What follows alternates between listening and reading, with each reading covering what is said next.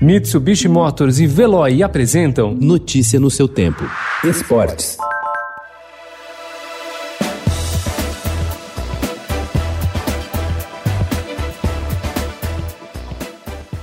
Corinthians, Palmeiras, São Paulo e Santos tentam a partir de amanhã garantir a classificação para mais uma semifinal do Campeonato Paulista. Para brigar com Red Bull Bragantino, Santo André, Mirassol e Ponte Preta, os quatro grandes contam com poucas contratações, retornos de empréstimos, jogadores recuperados e até que se livraram de suspensão de doping. A aposta é em seus elencos. Ontem a Federação Paulista de Futebol divulgou a tabela das quartas de final e o São Paulo será o primeiro a jogar. Enfrenta o Mirassol Sol amanhã às 7 horas da noite no Morumbi. Depois, ainda amanhã, será a vez do Palmeiras receber o Santo André no Allianz Parque às 9 e meia da noite. O jogo terá transmissão de TV aberta.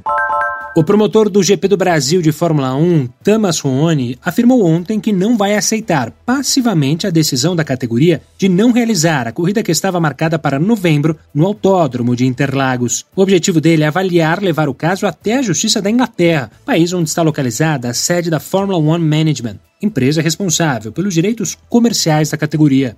A prova teve o cancelamento oficializado na última sexta-feira, sob a justificativa de temores com o novo coronavírus no país. Em entrevista ao Estadão, Rony afirma que o argumento da pandemia não pode ser utilizado para cancelar provas. Além do Brasil, no mesmo anúncio, a Fórmula 1 excluiu do calendário as etapas dos Estados Unidos e México. Neste ano, várias outras etapas também foram canceladas por causa da pandemia, porém não houve por parte dos organizadores menção pública da intenção de recorrer à justiça.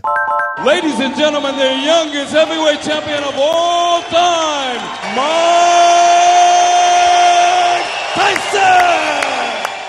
A luta exibição contra Roy Jones Jr. em 12 de setembro, em Carson, na Califórnia, não será a primeira desse tipo para Mike Tyson. Em 21 de outubro de 2006, em Ohio, um ano após pendurar as luvas, o ex-campeão mundial dos pesos pesados, então com 40 anos, subiu no ringue para quatro rounds com Corey Sanders, um adversário nove anos mais jovem e com um protetor de cabeça. A ideia que não teve sucesso era fazer uma turnê de lutas pelo mundo. Tyson estava visivelmente acima do peso e lutou com uma camiseta, apoiando o então governador de Maryland, Michael Steele, candidato ao Senado norte-americano. Mesmo bem fora de forma, ao contrário dos dias de hoje, o ex-campeão levou mais de 6 mil pessoas ao ginásio. Logo acertou uma boa combinação de golpes e mandou o rival a knockdown. Ainda no primeiro round, um fortíssimo direto de direita abalou bastante Sanders, que precisou ser amparado pelo próprio Tyson. Notícia no seu tempo. Oferecimento Mitsubishi Motors. Apoio Veloy. Fique em casa. Passe sem filas com o Veloy depois.